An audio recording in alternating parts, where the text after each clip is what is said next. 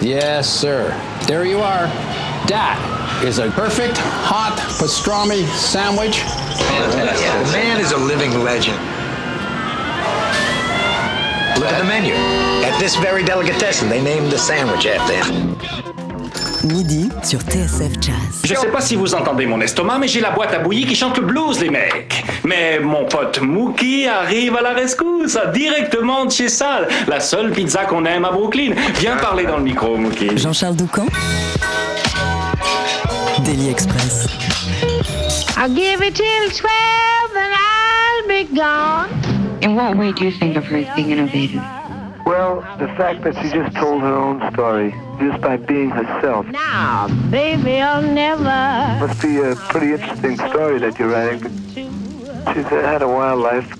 You gotta commit yourself. It's either you will, baby, I won't fall in love with me. I want to know why all girl singers crack up. They all crack up. Pourquoi les chanteuses finissent-elles par disjoncter? Elles disjonctent toutes. C'est le légendaire crooner Tony Bennett qu'on vient d'entendre. Et c'est de Billie Holiday dont il parle dans l'extrait qu'on vient d'écouter. Un extrait de ce documentaire événement Billie qui sort en salle aujourd'hui. Un récit mis en scène par un jeune cinéaste britannique, James Erskine.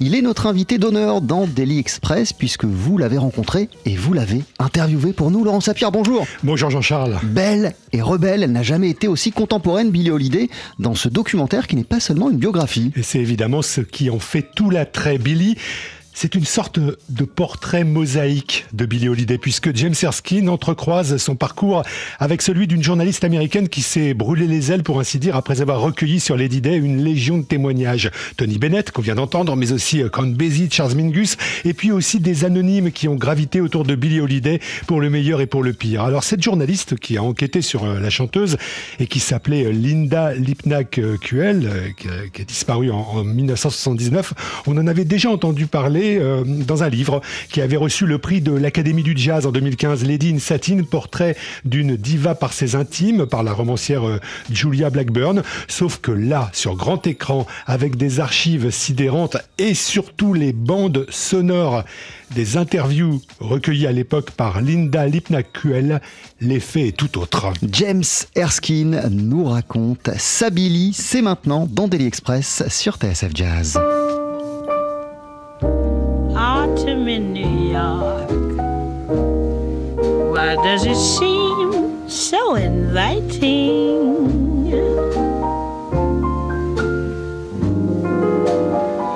Autumn in New York. It spells the thrill of first nighting.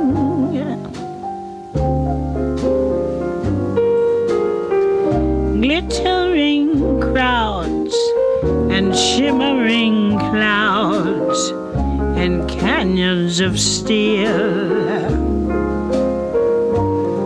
They're making me feel I'm home. It's autumn in New York. Nous sommes avec vous, James Erskine. Euh, Bonjour pour euh, parler de, de Billy, ce documentaire poignant que vous consacrez à, à Billie Holiday et qui sort euh, aujourd'hui sur nos écrans. Alors, il y a deux belles âmes dans ce film, euh, Billie Holiday elle-même, bien sûr, mais aussi euh, Linda euh, Lipnack-Kuel, cette journaliste américaine qui a essayé de faire un livre sur Billie Holiday. Elle y a consacré dix ans de sa vie. Elle a rencontré plein de monde, mais son travail est resté inachevé et elle est morte dans des conditions mystérieuses en 1979. Est-ce qu'on peut dire que vous avez été aussi ému par euh, Linda que par Billy? I don't think anybody could be. Euh, je ne crois pas qu'on puisse être autant ému par l'histoire de Linda que par celle de Billy. L'histoire de Linda est importante pour le film, pour sa structure, vu que ce n'est pas une stricte biographie. Mais l'histoire de Linda permet d'amplifier l'atmosphère à travers laquelle le public découvre le parcours de Billy. The audience experiences Billy's journey. Lin- Linda takes this journey Le parcours de Linda débute dans un sympathique monde blanc avant qu'elle ne soit plongée dans un monde plus obscur au cours de son enquête. Elle est prête à s'y aventurer, à se rendre dans des coupes-gorges à Baltimore pour rencontrer les amis d'enfance de Billy.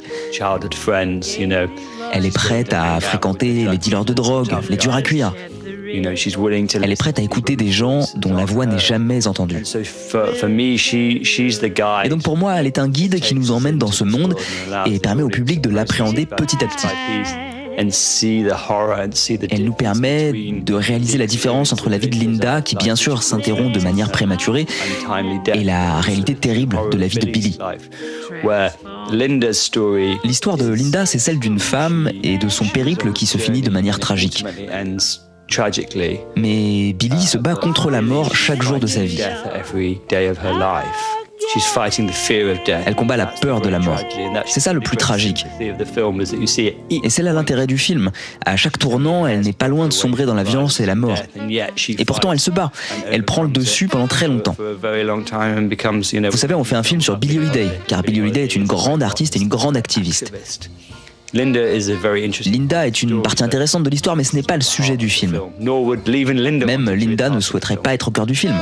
Comment vous avez réussi à mettre la main sur, euh, sur toutes ces bandes sonores inédites euh, de Linda, euh, qui sont autant de témoignages incroyables? Elle a, elle a, à la fois rencontré, on le rappelle, des célébrités, hein, Tony Bennett, Charles Mingus, Count Basie, mais aussi des avocats, des proxénètes, des agents du FBI. Comment vous avez réussi à récupérer tout ça Oui, on a eu beaucoup de chance. Le producteur du film, Barry Clark Ewers, est venu me trouver en 2017 et il m'a demandé l'histoire musicale que j'avais toujours eu envie de mettre en scène. Bah, j'ai dit que j'étais fasciné par Billie Holiday, Strange Fruit, mais surtout que j'étais intéressé par une histoire que j'avais entendue, celle de cette journaliste qui est morte en voulant raconter son histoire. Je suis un réalisateur, je suis un journaliste et je suis très intéressé par la façon dont les histoires sont racontées et comment parfois elles s'effondrent. Donc je lui ai donné pour challenge de retrouver certaines notes de Linda qui ont été utilisées par des biographes dans des livres. Mais pour que je puisse faire un film à partir de ça, il fallait qu'on retrouve les enregistrements d'origine. Donc il s'est mis en quête et il a réussi à retrouver un collectionneur qui avait acheté les bandes à la sœur de Linda vers 1989, environ dix ans après la mort de Linda. Et il avait gardé ces bandes et personne ne les avait écoutées depuis. Donc pour moi, c'est extraordinaire. Il y avait une liste avec toutes ces voix et toutes ces interviews, Tony Bennett, Charlie Mingus. Et j'ai dit, ok, ça a l'air pas mal. Vérifions qu'il y a bien quelque chose sur ces bandes, car elles ont 50 ans. Qu'est-ce qu'elles nous apprennent? Et peut-être que ça ne dure que 5 minutes. Alors on s'est envolé pour New York et on m'a demandé quelle bande je voulais écouter en premier. On avait avec nous un conservateur qui a mis les bandes sur une machine de son beau studio, et là on a entendu Charlie Mingus. Sa voix grave et un ton si musical. Tout de suite, on a été transporté, pas seulement dans une histoire à propos de Billie Holiday, mais dans le monde de Charlie Mingus. Il raconte qu'il était dans un club dans les années 50 et que Billy était sur scène. Il joue de la contrebasse et Ella Fitzgerald est dans les coulisses. Et là, tu te dis, mon Dieu, c'est extraordinaire.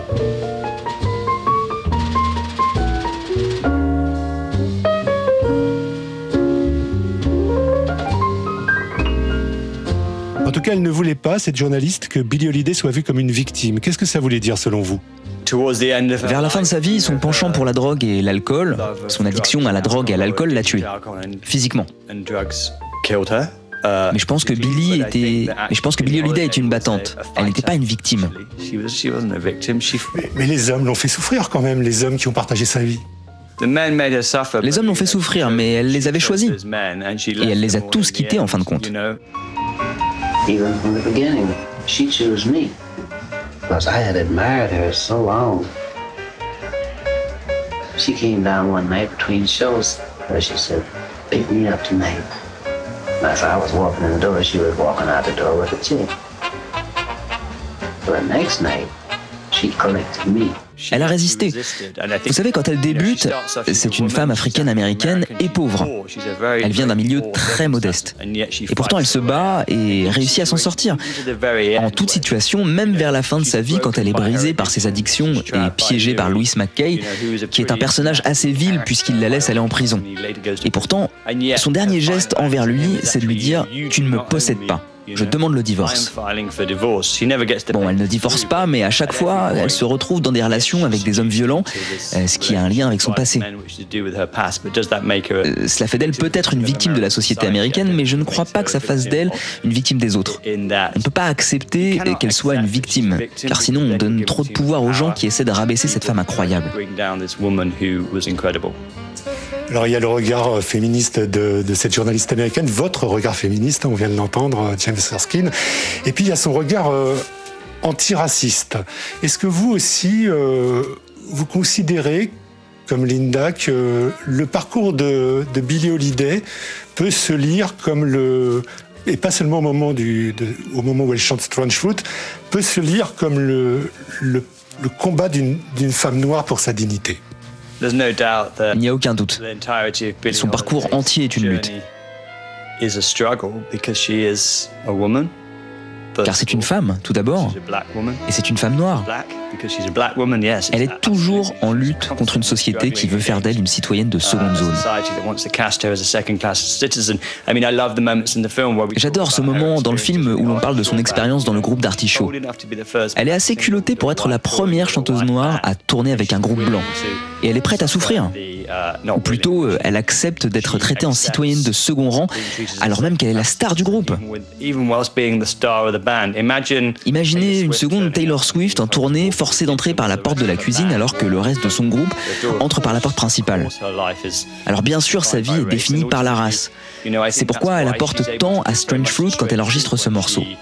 Ce ne sont pas juste euh, les paroles, elle réussit à convoquer l'histoire entière des crimes raciaux aux États-Unis. C'est comme si elle était une médium qui ferait remonter ça de la terre.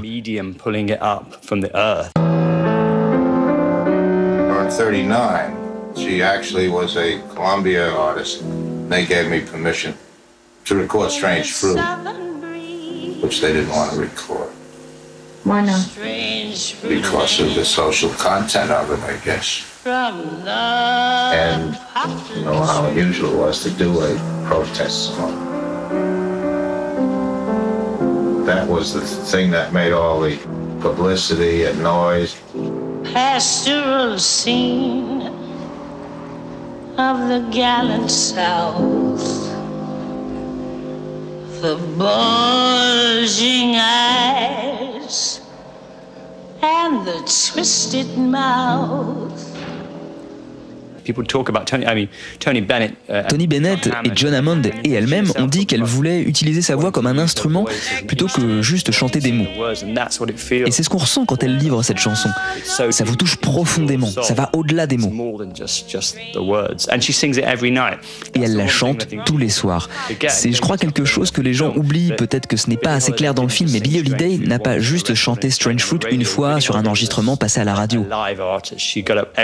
Billie Holiday était une artiste de performance.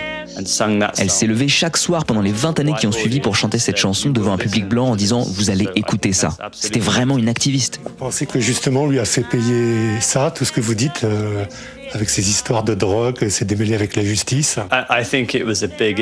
Je crois qu'en chantant Strange Fruit, elle s'est attirée des problèmes. Ça posait problème surtout quand elle la chantait devant un public blanc. N'oubliez pas que quand Barney Josephson a monté le Café Society, qui mélangeait public blanc et public noir, ça a été sujet à la controverse et ils étaient surveillés. Le fait que quelqu'un chante à propos de racisme et que le public soit fou de cette chanson, bien sûr que ça attire l'attention. D'ailleurs, c'est assez intéressant. J'en parlais hier soir avec ma femme. Presque tout le monde sur la scène jazz était plus ou moins drogué. Que ce soit à l'herbe ou à l'héroïne. Sauf qu'ils n'allaient pas en prison. Les gars n'allaient pas en prison. Je crois que c'est aussi une question de genre et de misogynie. C'est une femme. Vous savez, ce n'est pas juste parce qu'elle chante cette chanson et parce qu'elle est noire c'est parce que c'est une femme. Les femmes ne sont pas autorisées à prendre la parole comme ça à l'époque. Les femmes sont à peine autorisées à parler comme ça dans de nombreux pays encore aujourd'hui. Ils veulent la contrôler. Et donc oui, bien sûr, une bonne façon de la contrôler, c'est de la mettre en prison et de jeter la clé. C'est ça une tyrannie.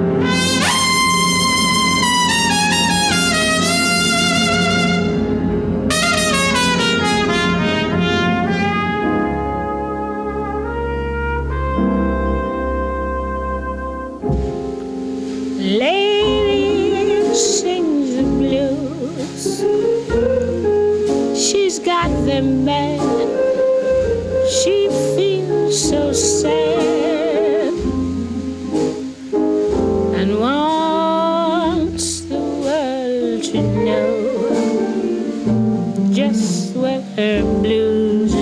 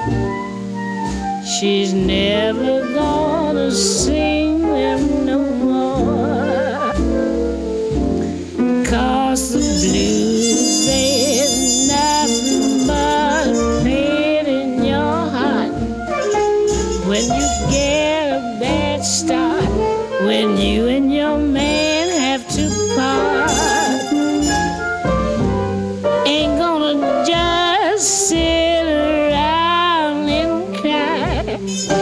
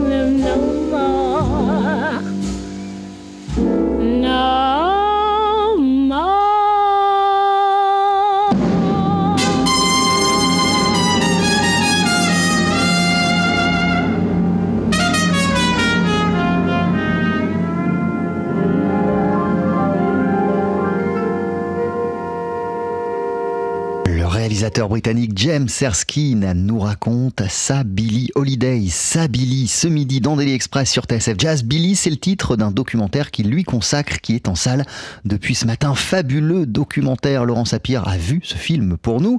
Il a rencontré et interviewé James Erskine. 12h-13h, Daily Express sur TSF Jazz. Aujourd'hui, moule marinière, foie gras, caviar, cuisses de grenouille frites ou alors tarte au poireau.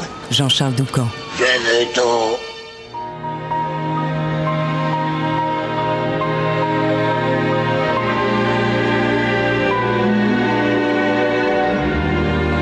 get along without you very well.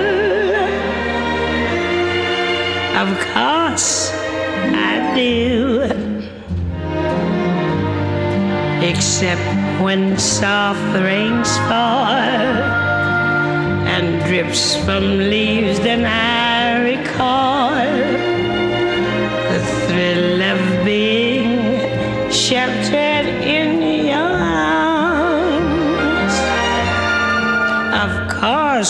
do.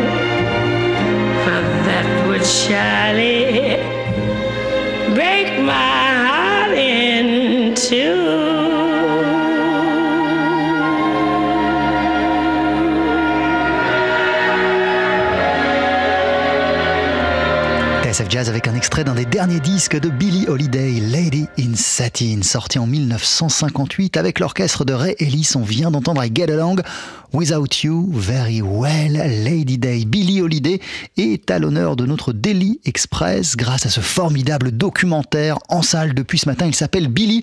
On le doit au réalisateur britannique James Erskine que Laurent Sapir a rencontré. Voici la suite de cet entretien. Comment faut-il comprendre euh, dans ce contexte le choix qui a été le vôtre de coloriser certaines des archives de Billie Holiday qui étaient à votre disposition?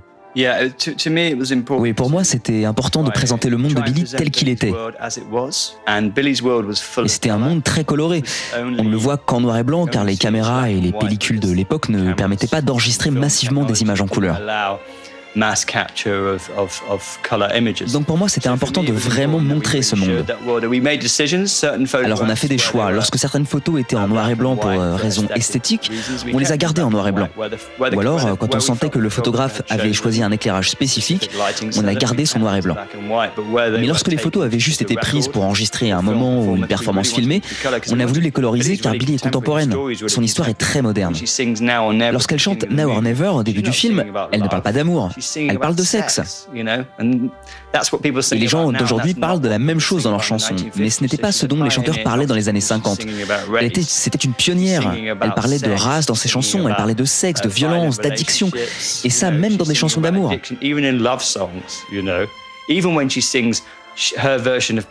Et même quand elle chante sa version de Porgy à la fin du film, je crois qu'elle se base sur la version de Nina Simone enregistrée en 1958, parce que Billy l'a interprétée en 1959. Et si on compare ces deux performances, quand Nina chante Porgy, on a l'impression qu'elle n'est pas en colère après avoir été abandonnée par son amant. Elle adore ce moment. Elle garde le souvenir de son amant alors qu'il n'est plus là. Mais quand Billie Holiday chante, elle est pleine de rage. Comme si elle disait ⁇ Je ne peux pas m'échapper de moi-même ⁇ Comme si elle chantait ⁇ Je ne peux pas me fuir même si je me déteste d'avoir aimé ce gars ⁇ C'est une dynamique très différente et très moderne, vous savez. C'est pourquoi je voulais que le film soit en couleur, car je ne voulais pas qu'il soit marginalisé par la technologie de l'époque. Est-ce que c'est pas aussi une manière de la rendre plus actuelle, euh, comme si c'était, ça pouvait être une icône du mouvement Black Lives Matter? Enfin, je veux dire, c'est pas vraiment à moi de commenter Black Lives Matter.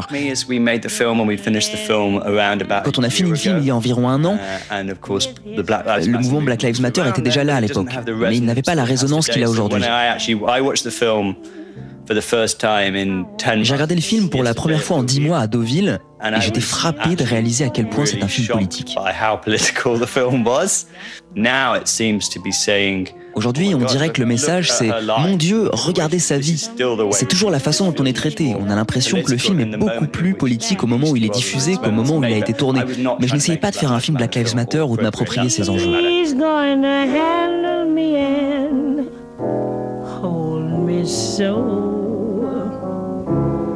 It's going to be like dying, parmi tous les gens que Linda Lipna Kewell a rencontrés, euh, a interviewés, il y en a un qui a, semble-t-il, un statut euh, à part. C'est euh, Basie. C'est étrange la relation entre ces deux-là. Ouais, la relation entre Count Basie et Linda Kewell est étrange. En fait, elle l'interviewe pour la première fois en 1971. Ce qui est intéressant, c'est que dans la majorité de ses interviews, elle n'interroge la personne qu'une seule fois. Et puis peut-être qu'elle leur écrit une lettre ou les appelle, mais elle n'enregistre pas ses autres conversations. Mais Basie, elle l'a enregistré plusieurs fois. Et on a trouvé plus tard une autre interview qu'elle a enregistrée en 1977 et qui apparaît brièvement dans le film. Cette interview dure 8 heures. Mais pour Basie, je crois qu'il s'oppose à elle au début. Il est méfiant. Mais finalement, ils forment une amitié. En fait, Basie avait beaucoup de jeunes autour de lui. Il aimait s'entourer de personnes plus jeunes et énergiques et les avoir comme amis. Et je crois qu'entre eux, une réelle amitié a émergé. Je ne crois pas qu'ils avaient une relation sexuelle, mais plutôt qu'il s'agissait d'un lien père-fille. Ils aimaient être ensemble, c'est ce que l'on sait. Mais au-delà de ça, euh, oui, c'était étrange. C'est en tout cas en assistant euh, à un concert de Count Basie à, à Washington que Linda meurt dans des conditions mystérieuses en sautant par la fenêtre de sa chambre d'hôtel. La police parlera de suicide, la famille en, en est beaucoup moins sûre. Qu'est-ce que vous en pensez? Ouais, c'est étrange, n'est-ce pas? C'est étrange qu'elle se suicide alors qu'elle est en visite à Washington pour un concert de Count Basie. Ça fait, ça fait pas de sens. Mais le rapport de police dit qu'il s'agit d'un suicide et tous les documents de la police ont été détruits. Je ne sais pas ce qui s'est passé. Il y a des raisons qui pourraient expliquer son suicide car elle avait du mal avec son livre et traversait des moments difficiles.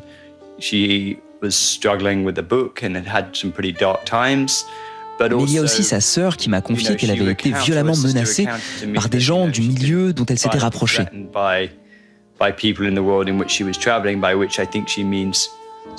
Et je crois qu'il s'agissait des personnes dans l'entourage de Count Basie. Donc y avait-il quelqu'un qui l'a menacée? Est-ce qu'une menace a mal tourné? Je ne crois pas que quiconque aurait tué volontairement Linda. Mais je pense que peut-être un accident s'est produit, ou alors peut-être qu'elle avait une relation avec quelqu'un d'autre dans ce milieu, et ça a mal tourné. Ces choses-là arrivent dans la vie. Ce que l'on comprend en tout cas au fil du documentaire, c'est que, c'est que visiblement Linda s'est de plus en plus confondue avec Billy. Je crois que souvent, quand on passe beaucoup de temps à s'imprégner de la vie d'une autre personne, des similarités apparaissent avec sa propre vie et on devient comme l'ombre de la personne sur laquelle on enquête. Je pense que Linda avait une idée très précise de ce que devait être le livre. Il devait dire le vrai. Sauf que le monde de Billy, le monde du jazz, il a une forme libre. La vérité est ce qu'elle est aujourd'hui, mais pas comme elle sera demain. Et Linda essaie d'adopter une approche de détective, mais ses sources se contredisent. Donc elle continue à chercher et elle devient folle à rester comme ça. Éveillée toutes les nuits en essayant de trouver la façon d'harmoniser toutes ces voix. Comment retrouver Billy en leur sein Le seul outil qui lui manque, c'est un biographe. Elle peut écrire des centaines de mots en prose sur la beauté d'une chanson ou le pouvoir de sa voix, mais ça ne veut rien dire. La voix de Billy réside dans la façon dont elle chante et la façon dont elle se met en scène. Elle n'existe pas sur le papier. Et essayer de capturer ça a dû être impossible et frustrant. Ça donne en tout cas une sacrée ambiance de, thriller, de, film noir, sans mauvais jeu de mots, à, à votre euh, mise en scène. Est-ce que est-ce que c'était logique par rapport à, tout ce qu'on s'est dit jusqu'à présent? Oui, je voulais délibérément faire quelque chose que je n'avais pas vu jusque-là. Donc, en fait, faire un documentaire noir. Bien sûr, tout le monde en France connaît les films noirs, mais le public anglais est un peu moins sophistiqué, honnêtement. Et tous les éléments sont là. Il y a un détective, un corps, un sujet. Billy Holiday qui est mort au début du film. Le film commence par ça. On sait. C'est ce qui donne le ton du film noir. Ok, on a trouvé le corps, mais maintenant on va essayer de trouver où le crime s'est produit. Et puis il y a aussi autre chose, et c'était important dans la façon de structurer le film. Cette autre chose, c'est qu'on ne se satisfait jamais vraiment de la vérité. Dans les grands films noirs, on a toujours cette conception que la vérité est presque là, mais qu'elle nous échappe. Rien n'est définitif dans le monde du film noir. Je crois que c'est vrai dans ce film. On a créé Billy avec un effet de mosaïque, de collage. Et puis les films noirs font partie du monde du jazz. C'est le même univers. Dernière question. On apprend aussi dans ce documentaire que la chanson préférée de Billie Holiday, c'était Don't Explain. Ça vous étonne? Est-ce que je pense que c'était la chanson préférée de Billie Holiday ou alors c'était quelque chose qu'elle a dit? Elle joue avec la personne qui l'interviewe. Bien sûr, je pense que Don't Explain compte beaucoup pour elle. C'est une chanson dont elle a écrit certaines paroles. Mais ce qu'elle dit, c'est littéralement dans le titre. Je n'ai rien à vous expliquer. C'est comme les grands artistes, vous savez. Picasso, par exemple, était bien meilleur peintre qu'il n'était doué pour parler de ses œuvres. Et Billy était sûrement réticente à l'idée de parler de son œuvre. Elle dit la même chose. Elle dit C'est moi, je me suis donné à vous. Je n'ai pas besoin de me donner à vous dans une interview. C'est punk. Elle est comme Johnny Rotten. Vous savez, Johnny Rotten aurait dit Allez vous faire foutre. Elle ne peut pas dire ça, elle, dans les années 50. Belle conclusion. Merci. Merci beaucoup, James Erskine. À bientôt.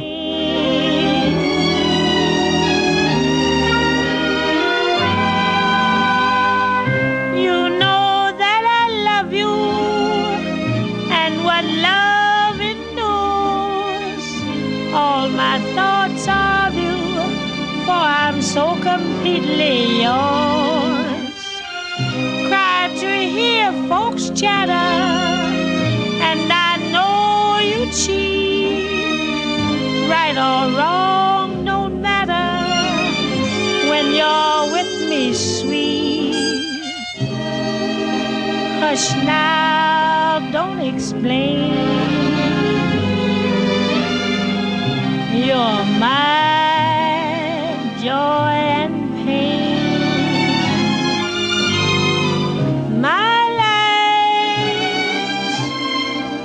yours, love, don't explain.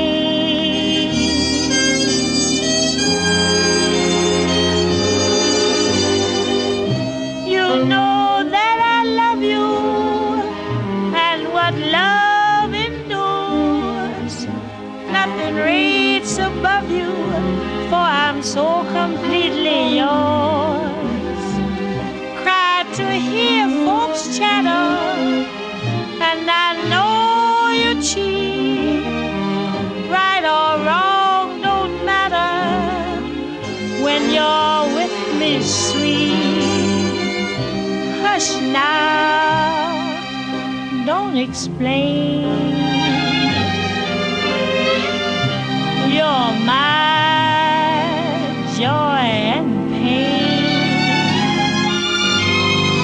My life, yours, love. Don't explain.